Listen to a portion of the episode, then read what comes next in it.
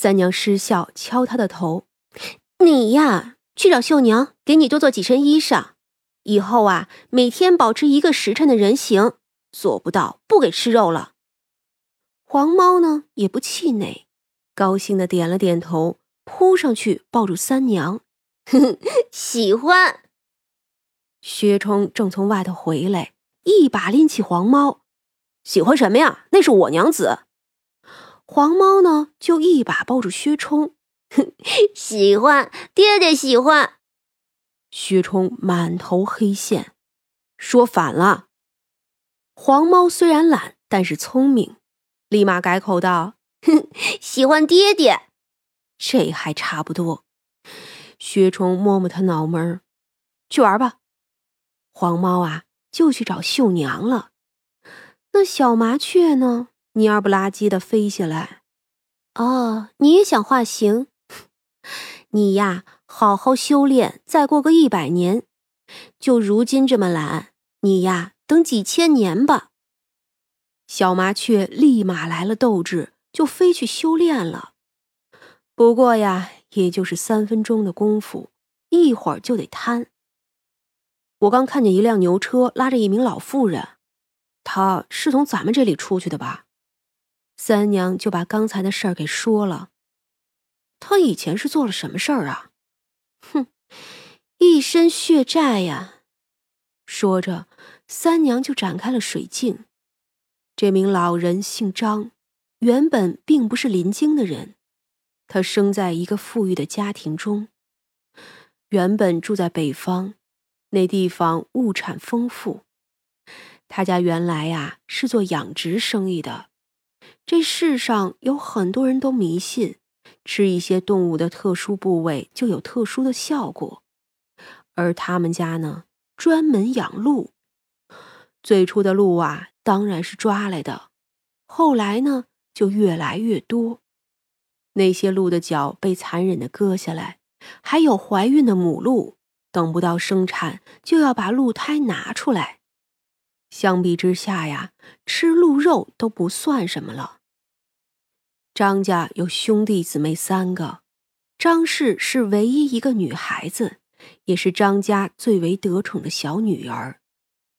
张氏从小就过着这样的生活，那一头一头的鹿，在他的眼里就是食物，就是药材，不是什么生灵。所以十几岁的时候，他就已经学会怎么抓野鹿了。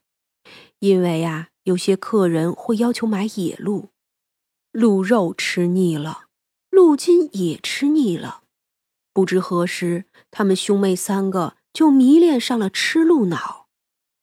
一开始也只是吃那些被取了鹿胎的母鹿的脑子，因为一般取了鹿胎呀，这母鹿就活不成了。渐渐的，他们觉得小鹿的脑子更好吃，可是不能祸害自己家养的鹿啊。于是啊，这兄妹三个就开始找野鹿。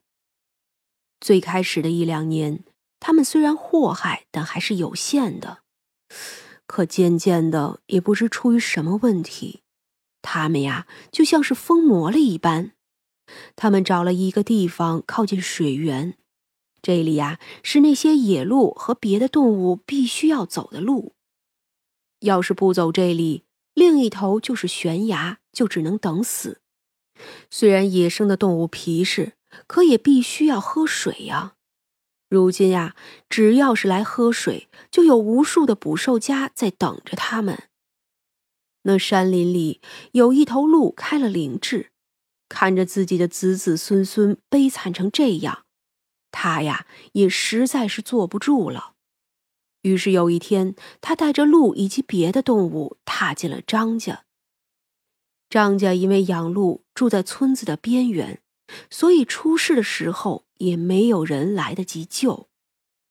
张家夫妇被鹿踩断了腿，张家的两个哥哥更是被踩死，只有张氏躲在柜子里避免了这一劫。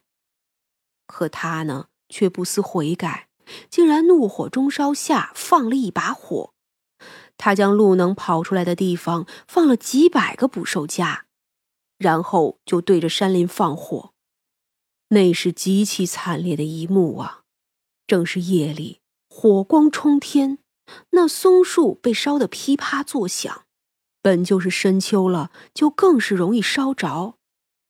松果就是最好的引燃物，不多时，那一片林子就变成了火海。野鹿、野羊、兔子、狍子、黑熊、野狐狸，甚至还有几只猛虎，都被烧得狂奔出来。可出来就面对着几百个捕兽夹，又因为这火是从这边烧起来的。所以，很多动物穿到这里的时候已经被烧伤了。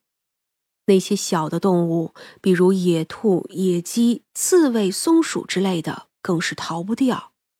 也有动物幸运的跑出来，可毕竟这林子太大，能跑出来的本就不多了。还有更多的受不了火烧，直接跳崖摔死了。这场大火烧死了不计其数的动物。那只开了灵智的鹿也没能逃过一劫，更有无数的蛇虫鼠蚁，连飞鸟都有不少被烧死的，更是有不知多少树木连幼苗都没能保全。事后官府派人来查的时候，张氏早就丢下年迈残疾的父母走了，他几乎拿走了家里所有的钱，南下去了。他父母啊，也是活该，最后竟是穷困而死。张氏南下后就直奔了临京，他自小就听闻那江南富庶之地是如何如何的好，这一来呀，果然是好，他就此在这儿住下，只说是来投奔姨母，可找不到了。一开始呢，还是一对好心的老夫妇收留了他。见他勤快，就将他说给了自家侄子为妻。这个呀，正是她后来的丈夫，姓刘。婚后的第一年，她生了儿子，只是长到三岁的时候，就因为贪玩爬树摔了下来，就此病倒。本来呢，这孩子也不至于死了，可等张氏怀上第二个孩子的时候。这孩子因为疏忽照顾就病死了。第二个还是个儿子，又是三岁的时候忽然病倒，一病半年，渐渐就没了。